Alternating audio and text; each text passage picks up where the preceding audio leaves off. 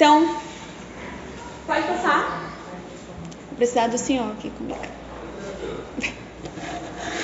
Então, como vocês viram, eu estou aqui a postos mais uma vez. Eu falei para o pastor, espero que eles gostem de me ouvir, porque, né? estou aqui mais uma vez. E hoje a gente está na nossa última aula, que é as linguagens dos livros bíblicos. Qual o sentido e objetivo de cada um. Então, durante esse curso que a gente fez, esse mini curso do TEB, a gente estudou sobre como ler a Bíblia, que foi a primeira aula. Depois a gente estudou com o pastor a ordem cronológica do Antigo Testamento. Depois a gente estudou a ordem cronológica do Novo Testamento. E hoje a gente vai estudar sobre as linguagens da Bíblia. Mas depois eu te pouco, tá? Então hoje a gente vai entender um pouco mais sobre isso. Pode passar, pastor? E hoje o versículo que eu escolhi para a gente, para nortear né, a nossa conversa hoje, o nosso estudo sobre as linguagens dos livros bíblicos, é que está lá em 2 Timóteo 3, do 16 ao 17, que diz: Toda a escritura é inspirada por Deus e útil para o ensino, para a repreensão, para correção e para instrução na justiça, para que o homem de Deus seja apto e plenamente preparado para toda boa obra. Toda a escritura é inspirada por Deus e útil para o ensino. Então a gente vai entender um pouco mais sobre as linguagens dos livros.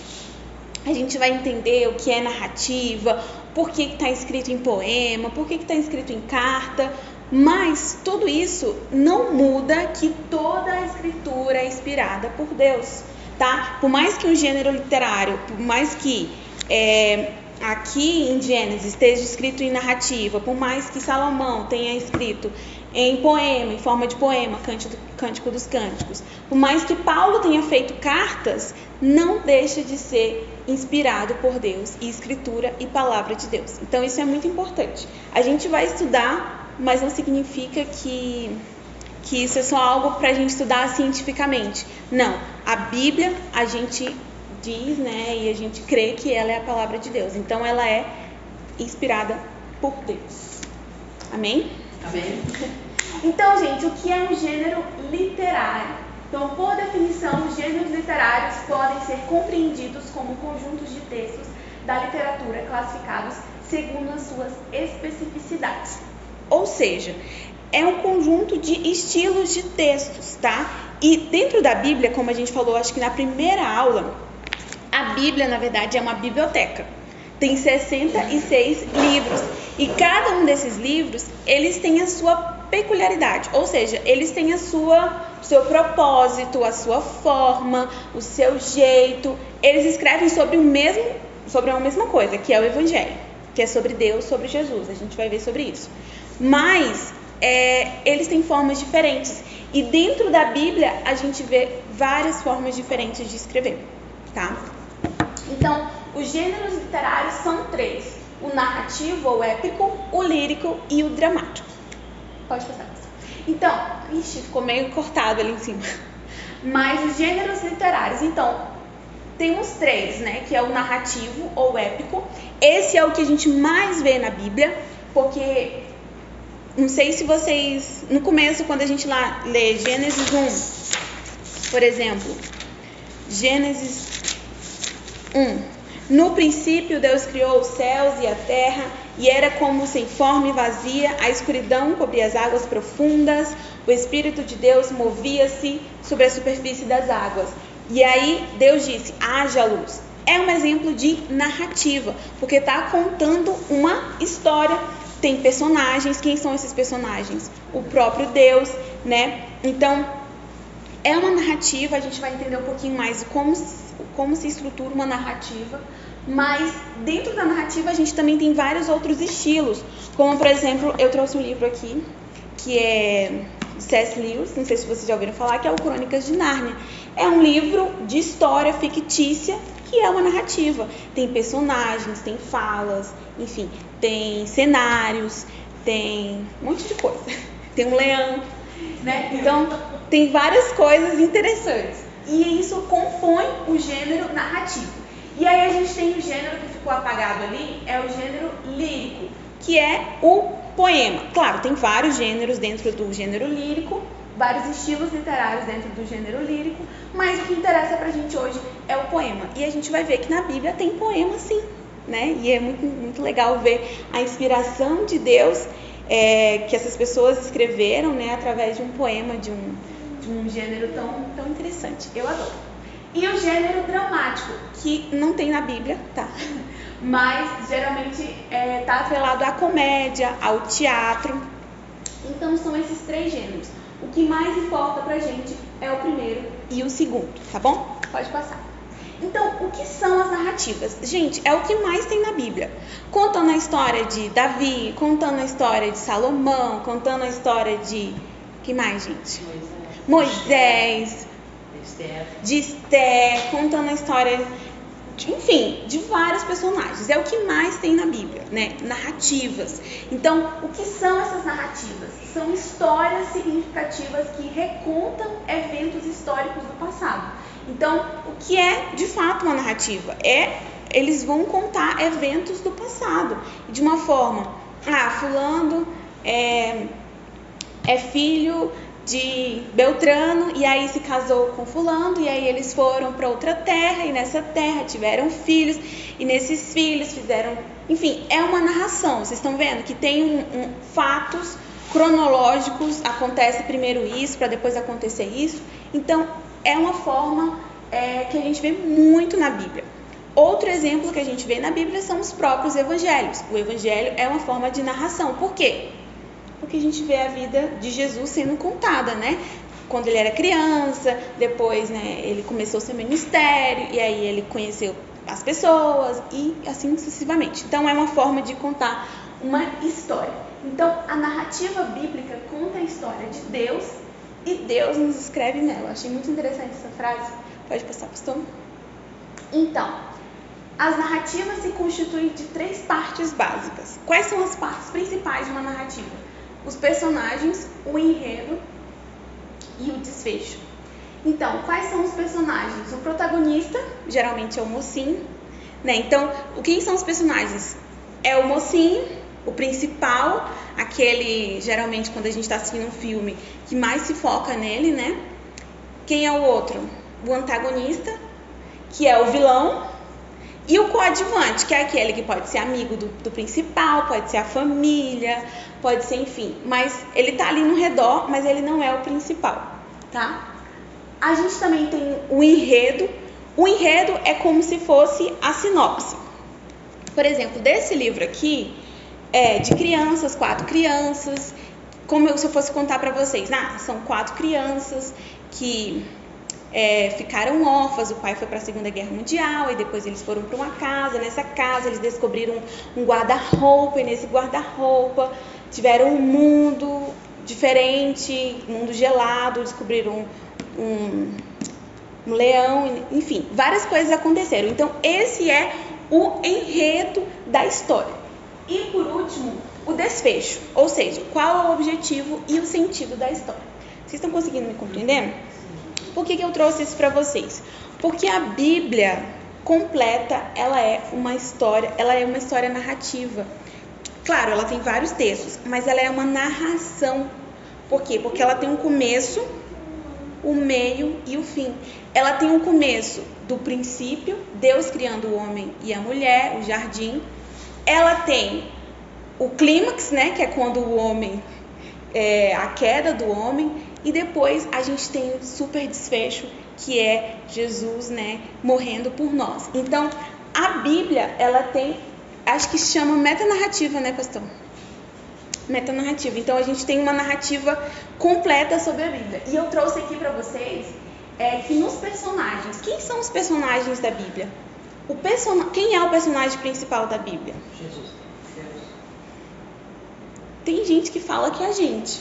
Eu discordo completamente.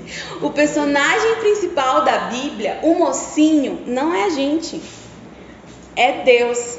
Então a Bíblia fala não sobre a nossa história. A Bíblia não está contando sobre nós. Não é sobre a irmã Marta, sobre o Emerson, sobre a Tamara. Está contando sobre Deus. E nós acabamos ali por entre a história, né? Mas a história principal, o, a, o personagem principal, o alvo principal é Deus. Então, Deus é o protagonista da Bíblia, é o personagem principal. E quem é o antagonista, o vilão? Satanás. Satanás é o vilão, ou as forças malignas, enfim. É, Satanás é o antagonista. E o coadjuvante? Aí somos nós. Tá? Então, a gente faz parte da história da Bíblia, o povo de Deus faz parte da história da Bíblia, mas como coadjuvante, porque a história principal é a história, é, o personagem principal é o próprio Deus. E qual é o enredo? Eu vou ler aqui para vocês. O enredo é que Deus, o Criador, criou o homem para o seu nome, para que, como portador da sua imagem, fosse seu mordomo na terra, que ele criou para benefício desse próprio homem. Mas o inimigo entrou em cena, persuadiu o homem a corromper a sua imagem, sua imagem, né, sua imagem e semelhança, e assim ele se tornou inimigo de Deus. Claro, está muito raso, enfim, mas é só uma forma, uma sinopse do que seria a história da Bíblia. E qual é o desfecho? Como Deus resgatou o seu povo da prisão do inimigo, restaurou a sua imagem e por fim irá restaurá-lo a um novo céu e uma nova terra. Então a Bíblia, ela conta sobre essa narrativa com os personagens, com o personagem principal que é o próprio Deus, com o antagonista, o vilão, Satanás, e o coadjuvante, somos nós, né? Então, essa é a narrativa bíblica. Pode passar. Então, o que as narrativas não são? Primeiro, elas não são uma alegoria, ou seja, ela realmente diz o que ela quer dizer. Ou, é, como eu posso explicar de uma forma mais simples?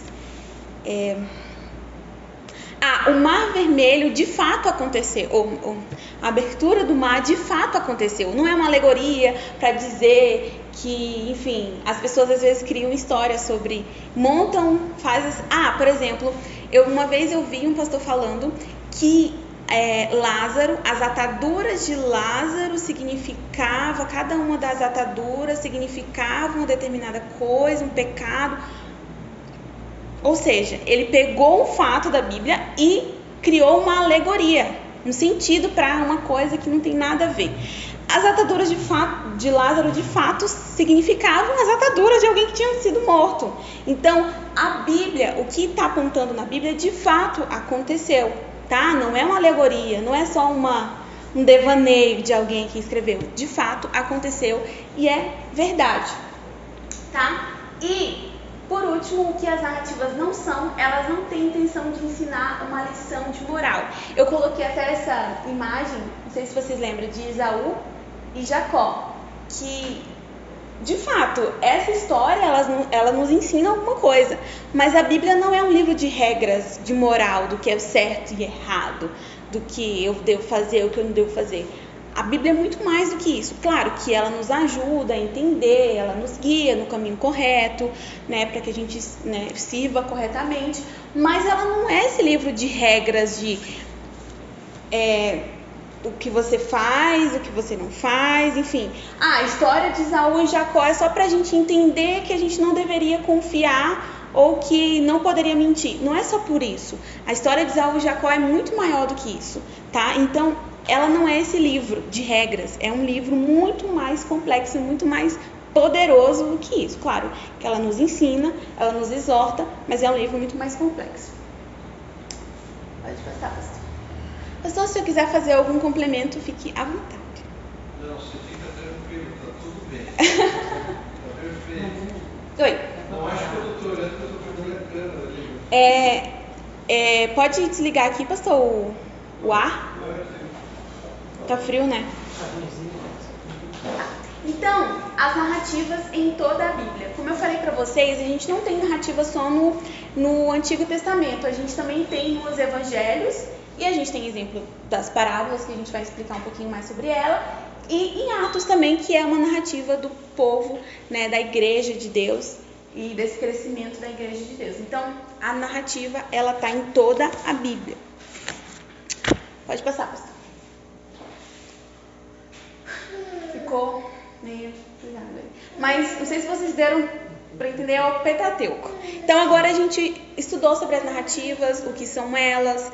É, a gente viu que a Bíblia como um todo é uma narrativa e mas a gente também tem algumas, alguns livros que eles falam de uma forma diferente. Por exemplo, o Pentateuco.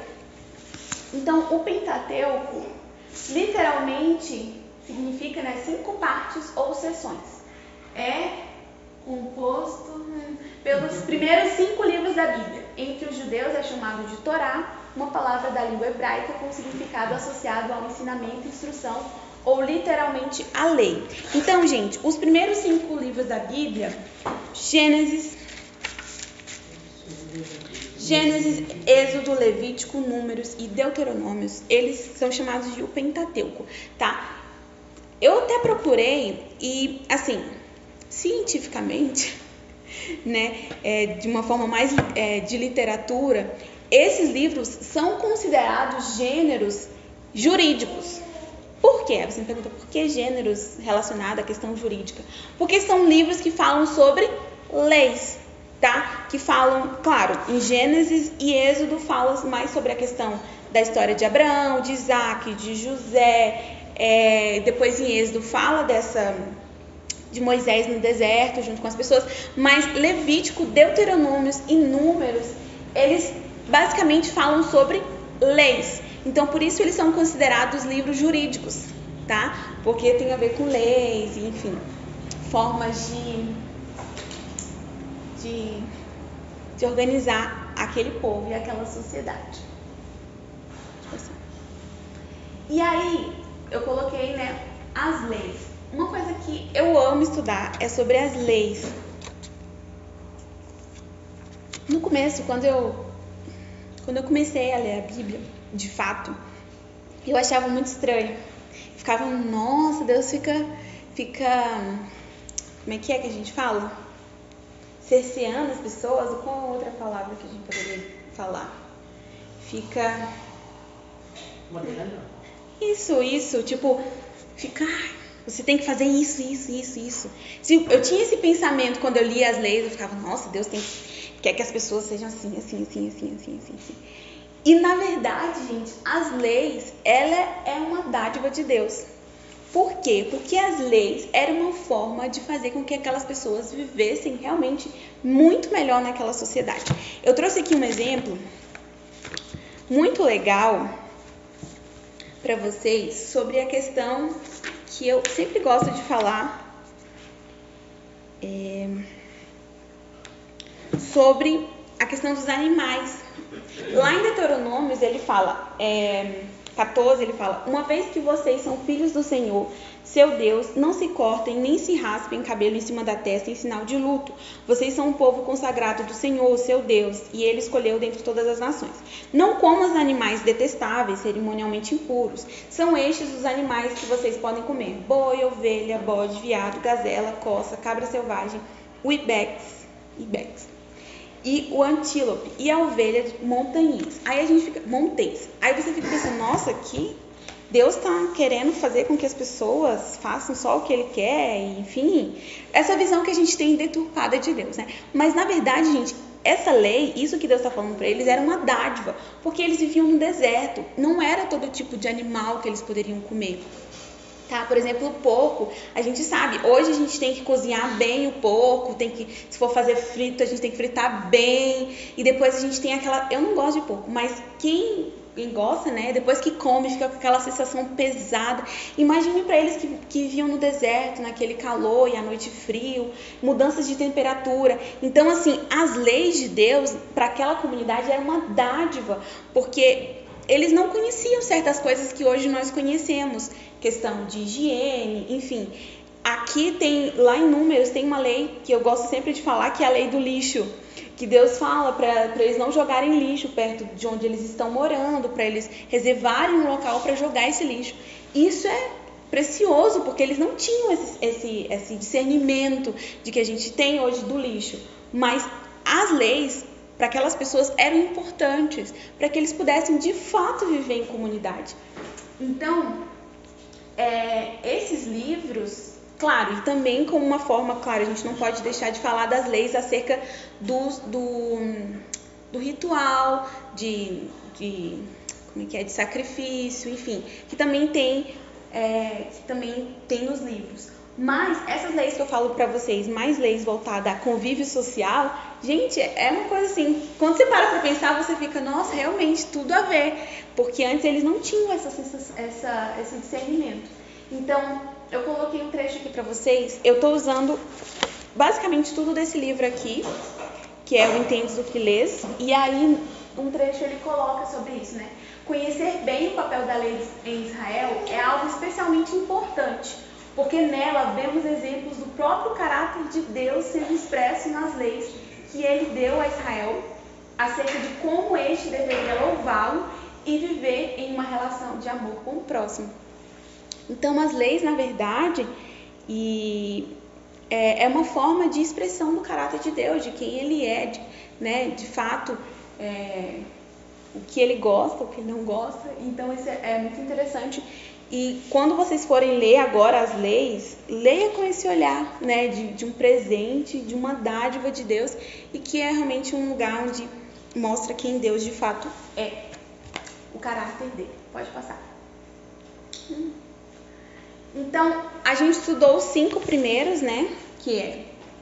Eu sempre tenho que voltar aqui para ler em ordem: Gênesis, Êxodo, Levítico, Números e Deuteronômio. Tá? E agora a gente vai. Aí os próximos livros que são Josué, Juízes, Ruth, Samuel, 1 e 2 Samuel, 1 e 2 Reis, 1 e 2 Crônicas, Esdras, Neemias, Esther, Jó, Salmos. Os Salmos a gente vai falar depois, mas esses são livros de narrativa também são livros narrativos que contam a história, por exemplo, da segunda rei, primeira reis, que fala sobre é, a ascensão de, é, de, Salomão ao trono, né, depois da morte de Davi. E aí é, a gente tem o livro dos profetas, que, que são bastante livros da Bíblia. Eu não sei se de vocês têm, mas o meu tem aqui, ó. São todos esses livros desde Isaías até o último livro do Antigo Testamento, que é Malaquias. E aí a gente tem os profetas maiores. Maiores, não porque eles eram grandes. Não é porque eles tinham 1,90m de tamanho, mas porque eles são os livros maiores, tá? Isaías, por exemplo, tem bastante capítulos. E Jeremias, Ezequiel e Daniel são os profetas maiores porque eles têm né, mais capítulo, mais, com, mais conteúdo no sentido não de que eles são mais importantes, tá? Mas que eles são de fato maiores. E os profetas menores, que são. O que, que eu quero dizer com isso? É que às vezes muitas pessoas é, vão, vão pregar sobre algum texto dos profetas e acham que eles estão falando sobre o nosso tempo. Tem coisas que sim, tá? Por exemplo, lá em Isaías 53, que o pastor até pregou, realmente ele estava falando sobre a questão, sobre o, o Jesus que iria vir, né?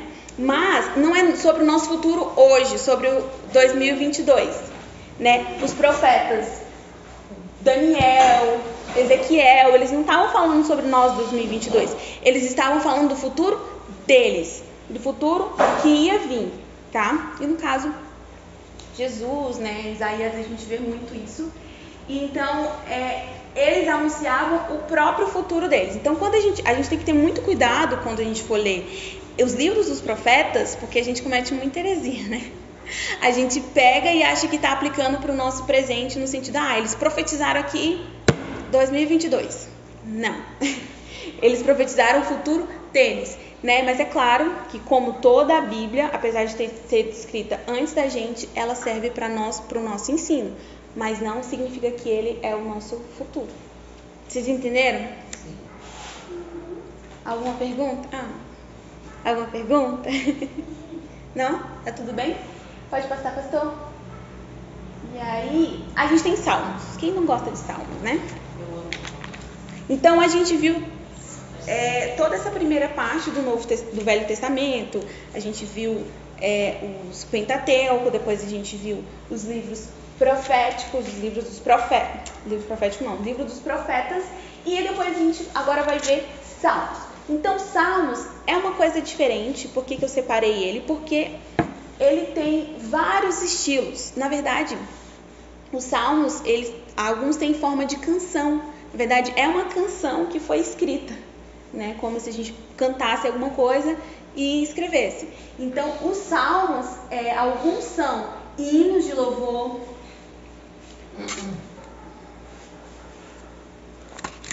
Outros são lamentações, ações de graça, história da salvação, celebração e afirmação, sabedoria, aí entra provérbios e cânticos de confiança. Então, dentro dos salmos, a gente vê vários estilos, né? Às vezes, é, Davi, ele tá colocando ali, ah, tá abrindo seu coração, rasgando seu coração, né?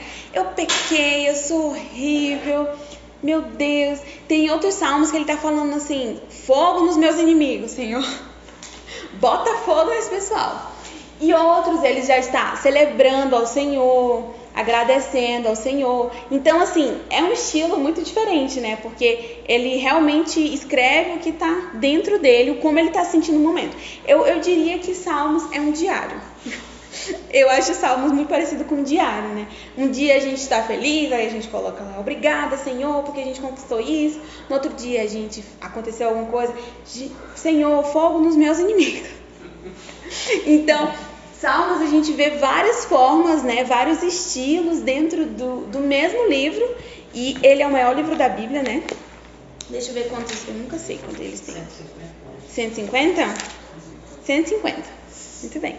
Então, é muito livro, ou muito capítulo, e realmente, como, como eu coloquei para vocês, são várias formas que tem dentro dos salmos. Pode passar. Mas eu pensei que, que os, o livro de salmos fosse todo ele música. É música. Olha, Hinos. eu não sei se todo eles, todo eles são. Todo eles são música. Alguns, tem bíblias que eles colocam assim, é hino de Davi para fulano de tal. Cântico também, né? Isso, cântico de Davi. Isso. Hum. Ao regente do coral, salmo de Davi para ser cantado com melodia lírios. Por isso que eu pensei que era música. Sim, mas, mas de acordo com esse livro que eu li aqui, e eu também tenho esse, essa sensação de que nem todos são. Ah. Alguns são cânticos a maioria, eu diria, mas nem todos são. É, por exemplo, tem o seguinte, oração de Davi. Oração de Davi. Louvor. Uhum. Mas não vai falar salmo de canto para filhos de Mas acho que a maioria são, é, porque a maioria começa dizendo assim, cântico de Davi para fulano é, de tal. É e tem umas também que é quando ele está é, sendo perseguido por, por Saul. Lamentações. Uhum. E aí é, ele fala, né, em, em alguns salmos, quando ele está sendo perseguido por algumas pessoas, por alguns inimigos, ele faz uma oração a Deus. Então, enfim, é... quer acrescentar alguma coisa, pastor? Não, Você estava olhando aqui para cá. Ei, só faltou ali no, antes de entrar nas epístolas. Sim. Os livros que você não citou são livros históricos. São livros históricos. E narrativos. Narrativos, sim. Vão contar a história de Israel, Juízes, Samuel, Primeira, segunda reis, é, primeira, segunda crônica. É, é, são livros históricos, como eu falei para vocês, narrativos. E aí a gente tem as epístolas, que são as cartas. Esse aqui é um gênero muito legal, porque tem bastante no Novo Testamento e é de uma forma diferente. Por quê? Porque são cartas. São cartas, não são, não é contando sobre uma história, é uma carta que alguém escreveu, no caso Paulo, escreveu para essas igrejas. Tem outras cartas também, como a gente viu na aula passada, né? Tem as cartas de João, a carta de Tiago, a carta de Pedro. Como é, como é que funcionava? Não sei se você sabe. Boa, boa, pergu- boa, boa introdução. Não sei se você sabe, provavelmente não saberei. Pode falar. É, é cartas de Paulo para a igreja de Filadélfia. E para é, porque cada, cada igreja. porque cada dessas, cada dessas cartas, por exemplo, Romanos, Coríntios, como a gente viu na semana passada, Romanos, Coríntios, Gálatas, era uma igreja. Tá? Então, Tá, e como essas é são cartas para. essas cartas? Oh, excelente pergunta. Esse carteiro aí. Quem sabe um pombozinho? Ou ele escrevia e entregava somente. Pode ser também. Ele levava as cartas, né? Ah, tá. Levava pessoalmente os irmãos ali, né? Pessoalmente. Tipo, ele ia na igreja, levava, ou então ele pedia pra alguém levar. Não sei. Tem a carta lá que uma das que ele está na prisão, até conta ali no enredo, ah, que ele está, alguém vai levar a carta. Ah, Até agora não vou Tem carteiro, mas tem. tem carteiro. Não oficialmente, mas. Não, mas vai, vai saber quanto tempo demorava pra essa carta chegar. Sedex 9 era antes. Hã? Era Sedex 9. Ah, Sedex 9. Nem internet tinha época. Vamos correr. Povo correio. Então, as epístolas, que são as cartas, elas não são uma coletânea homogênea, como eu falei pra vocês também na semana passada. Cada uma delas é endereçada para uma igreja diferente e elas têm, é, como é que se fala? Um objetivo diferente, porque cada igreja estava passando por alguma coisa é, totalmente diferente uma da outra. Então, a maioria das, das epístolas são ocasionais, ou seja, para cada uma dessas epístolas, Romanos é uma coisa, Coríntios é outra, é, e temos as respostas, mas nem sempre sabemos quais eram os problemas ou perguntas. Eu achei muito interessante isso. Porque assim, a gente vê Paulo escrevendo essas cartas, por exemplo, para Romanos, mas a gente de fato não sabe qual é o problema que Romanos estava passando. A gente só sabe o que Paulo escreveu. Assim, ah, é, al- alguma carta dizendo sejam alegres, perseverem. A gente pode, quem sabe, como é que fala a palavra? Imaginar. imaginar que talvez eles estavam passando por um problema, enfim, de dificuldade na fé, tá? Mas a gente não tem essa certeza. Então, a gente sabe que cada uma dessa carta foi destinada para um público diferente e que cada um tinha o seu problema. Por exemplo, ah, uma Malu está lá na igreja que ela frequenta, é, a igreja de Gálatas estava passando por uma dificuldade financeira. Aí Paulo ia lá e escrevia, olha, irmãos, perseverem, ajudem financeiramente e tal. Aí na igreja dela estavam passando por uma dificuldade na fé. Paulo ia lá e mandava carta, olha, irmãos, perseverem, sejam firmes. Então, eram cartas diferentes porque as igrejas estavam passando por momentos diferentes, né? E aí ele, ele escrevendo de acordo com essas dificuldades. E aí a estrutura da carta, né? Tem o nome do escritor, o nome do destinatário, a saudação, a oração, o corpo do texto e a saudação final. Eu vou mostrar para vocês depois. Pode passar, pessoal? Isso, é isso que eu queria chegar. Então, de todos esses gêneros que a gente já viu, é, eu trouxe aqui exemplos da própria Bíblia, tá? De versículos bíblicos, para mostrar para vocês essas diferenças dentro dos gêneros. A narrativa, por exemplo, lá em Gênesis 22, 1. Algum tempo depois, Deus pôs Abraão à prova. Abraão, Deus chamou. Sim, respondeu Abraão, aqui estou. Então, você percebe que é uma narrativa, né? Porque tem personagens, tem o que? Falas e tem. A gente vai ver depois que tem um espaço ali. Ou seja, depois ele vai pegar Isaac, vai levar Isaac pro, pro monte lá para ser sacrificado. Então, é uma narrativa. O poema, por exemplo, Cântico dos Cânticos 2, 1 ao 2. Eu sou a flor que nasce na planície de Saron, o lírio que cresce no vale, como o lírio entre os espinhos, assim eu acho que é minha querida entre as moças. Então, olha como é diferente, né? Já tem uma forma mais é, melancólica, mais dramática, mais o que? Mais pessoal. Não tem falas, é só algo como é que é? Pessoal, subjetivo. E a lei, por exemplo, o Senhor disse a Moisés e Arão: Deis as seguintes instruções ao povo de Israel. De todos os animais que vivem na terra, estes são os que vocês poderão consumir como alimento. Tá, aqui é uma narrativa também, mas é uma forma de um texto jurídico, porque está falando sobre determinada lei e, e como eles devem se é, viver, né? Cartas epístolas, como a gente viu agora. Eu, Paulo, ou seja, o nome da pessoa que está escrevendo a carta, a- aí ele vai descrever quem ele é. Apóstolo nomeado não por um grupo de pessoas, nem por alguma autoridade humana, mas pelo próprio Jesus Cristo e por Deus, o Pai, que ressuscitou dos mortos.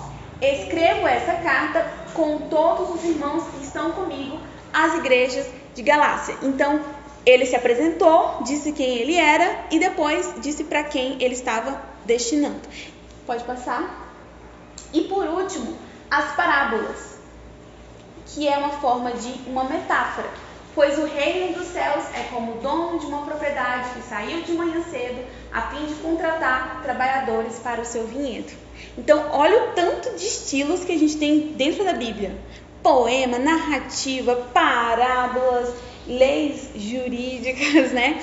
É, cartas. Então, assim, é uma infinidade de gêneros e, e, é muito importante a gente. Vocês devem estar se perguntando, ah, mas por que, que eu preciso saber sobre esses gêneros? Porque cada gênero tem um propósito diferente. As cartas tinham um propósito, assim como as narrativas tinham outro propósito. A parábola, a parábola, por exemplo, eu adoro as parábolas, porque eu sempre falo, Jesus é um ótimo professor. Porque ele sempre as parábolas eram uma forma de simplificar a complexidade que é o reino de Deus. Então ele utilizava coisas do cotidiano para que as pessoas pudessem entender. Ele falava assim: "Pois o reino dos céus é como o dono de uma propriedade que saiu de manhã cedo do vinhedo. Então as pessoas conheciam o que era o vinhedo, o que era o dono de uma propriedade. Então ele utilizava esse recurso para é, fazer as pessoas verem o que, o que de fato era o reino de Deus de uma forma muito simples, né? Isso é muito lindo. Acho que é isso. Pode passar? Isso, é isso. Então, esse é a quarta aula sobre as linguagens. Agora, deixa eu ver se tem, a gente tem bastante tempinho para conversar. Eu e o pastor, a gente pensou desse segundo momento é, da gente fazer perguntas. Quer dizer, vocês fazerem perguntas, dúvidas que ficaram durante as aulas. Porque como nossas aulas são muito curtas, né? Uma hora e meia, assim, a gente só conversa e a gente tenta quebrar um pouco o clima, mas sempre, sempre é meio difícil. Então, agora vai ficar para vocês fazerem perguntas. Aproveitar que o pastor está aqui, né? Façam perguntas para ele. para mim, não, pelo amor de Deus. Não, só vou. Porque eu só sei o que eu estudei, o resto não sei mais nada. Eu, é, eu gosto dessas curiosidades, que nem a. A irmã perguntou como é que entregava as cartas, né? Ah, Filipenses 2, só para pegar o trechinho aqui. Ah,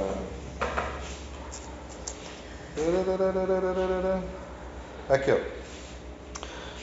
Uh, estejam vocês também alegres e regozijem-se comigo. Espero no Senhor Jesus enviar-lhes Timóteo brevemente, para que eu também me sinta animado quando receber notícias de vocês.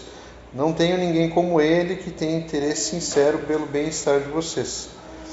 Ah, pois lá embaixo ele vai dizer: Contudo, penso que será necessário enviar-lhes de volta Epafrodito, meu irmão, cooperador e companheiro de lutas, mensageiro que vocês enviaram para atender às minhas necessidades ah, pois ele tem saudade de todos vocês, está angustiado porque ficaram sabendo que ele esteve doente. Ah, apesar de eles não terem internet e não terem carro e tal, eles se comunicavam bastante. Né? Vocês já viram aquele ditado, né? quem tem boca vai a Roma? É, então a, as informações chegam. Tá? Então ah, eles aproveitavam viajantes ou até mesmo mensageiros.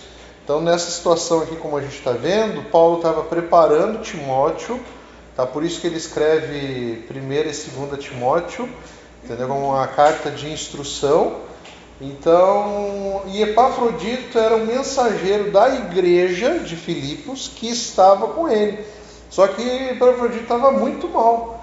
Eles mandaram Epafrodito para ajudar Paulo nas suas necessidades. Só que ele ficou doente, ele ficou muito mais doente que Paulo, porque Paulo também estava doente. Então havia essa troca. Ah, só um detalhe ali, as cartas geralmente elas têm tudo aquilo ali que a Manu colocou ali, há uma introdução. Uma... Imagine as cartas é que para nós a carta é um negócio muito formal, né? Ela é um livro bíblico. Tem toda essa mas ela não deixa de ser uma carta. É que aqui nós temos várias gerações aqui. Eu cheguei a pegar, e acredito que vários aqui também, na época das cartas. Entendeu?